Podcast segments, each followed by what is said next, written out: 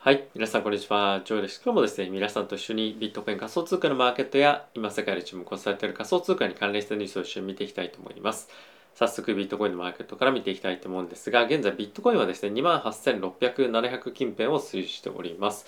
一時期ですね、ビットコインについては、まあ、冷やしのチャートでちょっと見てみると、まあ、ボリュームと重なったりはしていますけれども、まあ、一時期はですね、2万7000を割り込むような、えー、ところまで下がってきておりました。えー、非常にあの、まあ、ストップがついて下に、まあ、急激に走ったりとかっていうのが、まあ、動きとしてはあった一方でやっぱりディップでの買いっていうのがしっかりとして入っている、まあ、ボリュームを伴って、まあ、かなり大きく動いているというのが現状の、レベル感かなと思っております。えー、一時期この辺り割れてくると、まあ、2万までいくんじゃないかっていう話もこのチャンネルでもしたと思うんですけれども、まあ、引き続きこの辺りの,、まあ、あの買いのオーダーっていうのをこなしながら、まあ、まだ下落トレンドっていうのを見ておくという方が、まあ、正直いいんではないかなと僕は思っております。で一時期株式のマーケットもですね、まあ、結構大きな下落をしていたんですが、まあ、特に大型銘柄を中心に売られていると。でこの辺りはやっぱりですねマーケットでリクイディティが流動性がある銘柄をま中心にま売っていったりですとか、まあ、いい銘柄、まあ、いわゆるその長期保有したい銘柄がまあ一般的にはですねが中心にえー、大きく売られて下落してるっていうのはやっぱりその株式マーケットとして株のリスクをまあ大きく発動という動きもまあ、あると思うんですね。あとはまあ何かしらの理由で強制的に、まあ、そういった銘柄ですら売ら売らないといけないような状況にもなっているということで、まあ、結構今株式マーケットにはまあ急激な、まあ、かなり強い圧っていうのが、まあ、一定程度、まあ普段はかからない方向からかかってるというのが、まあ、分かるかなと思います。で、まあ、やっぱりここでディップバイヤーっていうのは一定程度いる一方でまだやっぱりマーケットの環境として何かしらその大きく改善する方向感っていうのは、まあ、特に見られないかと思いますし、まあ、引き続きあのまだまだ金利だったりとか、まあ、あとはあの物価上昇というところも今のトレンドっていうのは続いていくんじゃないかなと思うので、まあ、引き続き警戒感を持ちながらマーケットを挑んでいきたいかなと思っております。で、えっと、イーサなんですけれども、ビットコインよりもかなり大きく下落をしておりまして、まあ、現在1950というところで、2000ドル台をですね、割るようなところが、まあ、少しあの今この24時間の間では定位置になってきているような状況になっております、えー、全体的に見てみるとやっぱりそのアルトの方が当然なんですけれども、えー、大きく売られておりまして引き続き、まあ、ルナですとか、まあ、そういった銘柄については非常に注目が集まっているような状況とはなっております、え、結構ですねディップバイ、まあ、もしくはその宝くじ的な買いっていうのもいろんなところであの、まあ、買ったよみたいなですね報告っていうのもいろんなところで見えてはいる一方でまあそれにしてもあの売りの圧力っていうのは結構強いなという印象があるので、まあ、やっぱりですねあの先ほどもちょっと申し上げたようにあのマージンコールみたいなその強制的なロスカットみたいなのをさせられている動きっていうのもマーケットで出てるみたいなんですね。なので、まあ、ちょっとそういった圧力があの株式マーケットおよび仮想通貨のマーケットが下落するにつれて、まあ、どんどんどんどん出てくる可能性があるのであの下がるとかやっぱり急にドーンと下がるということが、まあ、予想されますので本当にあの、まあ、なんて言うんですかね、なくなってもいいお金でやるんであればいいんですけど、まあ実際に自分がそれがなくなったら困るよというお金で、まあ、このような銘柄、まあ、いろんなそのルナですとか、まあ、その他のあるところに突っ込んでいくっていうのはちょっと危ないかなと思うので、あのぜひお気をつけいただきたいかなと思っております。はい。で、一応ですね、株式のマーケットも、えー、チャートくらいはちょっと見ておきたいと思うんですが、えっ、ー、と、ちょっと1年間のチャートだとなかなかもうよくわかんないような状態になっているので、え過去5年間というところで見てみると今ですねナスダックにつきましてはちょっとこのえっと、昨年の、昨年じゃなくて2年前ぐらいかな、6月の、まあ、結構この揉み合ったレンジ水域のところまで来ているので、まあ、ここを抜けると、まあ、もう一段ドーンと下がっていくかもしれないので、ちょっと今1万1000というところを一つ目安にしておいてみた方がいいんじゃないかなと思います。なので、まあ、株式のマーケットもやっぱりそのナスダックについてはかなり今相関が高いので、まあ、見ておくべきかなと思います。あとはですね、一つ見ておきたいのは、まあ金利のマーケットですね。え特にやっぱり今10年債の金利っていうのは非常に注目が集まっておりまして3%っていうのをつけた後に結構今変わり始めてるんですね。でこれについては、まあ、今マーケットが短期的にやっぱりリスクオフの方向に、ま走っているというのもあの一定程度あると思うんですがやはりですねまだまだえ利上げだったりとか、まあ、あとは物価上昇のその先行きっていうのはかなり不透明でもあるということから、まあ、あの債券を買いに行くというようなまだフェーズではないと思うんですね。なのでまだまだ物価上昇が上がっていく金利が上がっていくっていうのは、まあ、終わりに向かってるっていう感じじゃないと思うので、まあ、引き続き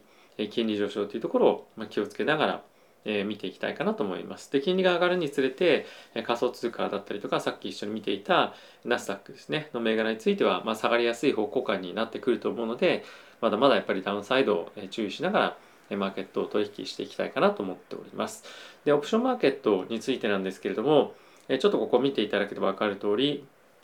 プットコールレシオですね、が今0.57というところで、本当連日どんどんどんどんプット買いの優勢ダウンサイドを見ている方向感の、ま、優勢っていうのが強くなっているような状況となっております。で今非常に多く取引をされているあの現月というかあのエクスパイアリー、まあ、期限ですねの期限の日付のものは、まあ、軒並みねプットオプションの方が大きく買われているんですけれども、まあ、今回新しく、まあ、12月30日っていうですね年末のタイミングの、えー、オプションというのが取引され始めましたでこちらの方もプットオプション優勢になっていて、まあ、非常にやっぱりその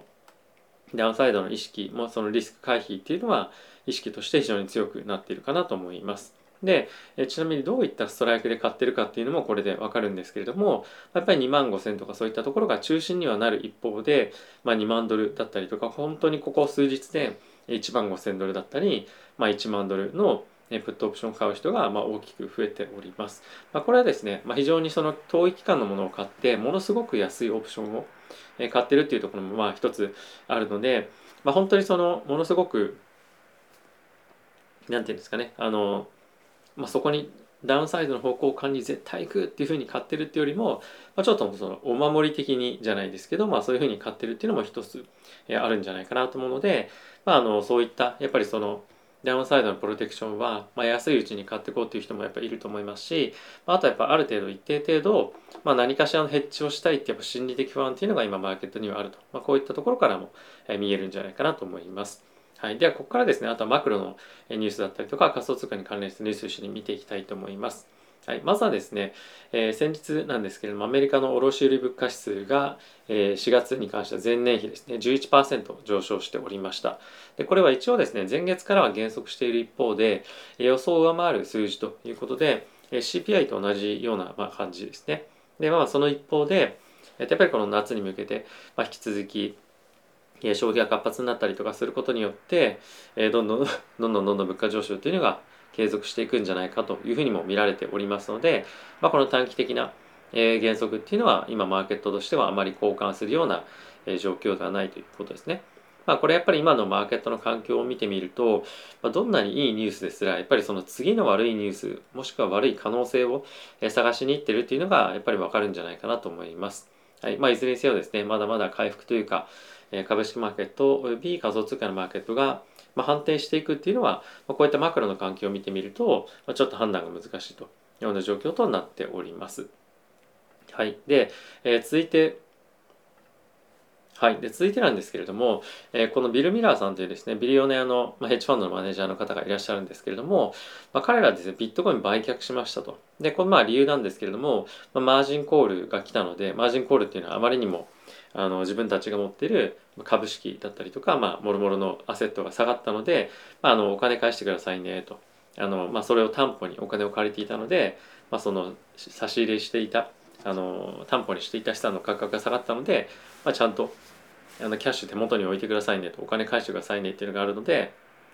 それによってビットコインが売りましたというようなことが記事になっている一方で、まあ、長期でのあのクリプトに対しての非常に強気な見方っていうのはまあ、変わっていませんと。なのでやっぱりここ最近の下落減速っていうのは、まあ、こういったマージンコールっていうのも一定程度、まあ、あると思うんですね。なので、まあ、どこまで下に走るのかっていうのを今マーケットとしては下に走るのかっていうのは下に下落するのかっていうのを今マーケットは見ているような状況かと思うので、まあ、あの本当に急激に走る時はドーンと走ると思うので、まあ、そういったところはまず気をつけていただければと思っております。はい。あとはですね、あの、この CNBC とかでもそうなんですけれども、このテザーがドルペックちょっと外れたっていうのは非常に注目を集めていました。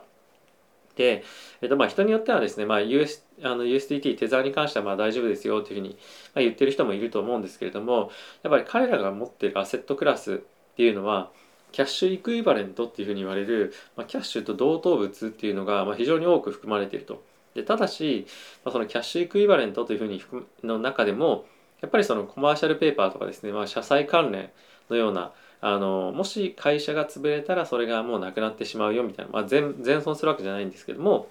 そういったものがやっぱり一部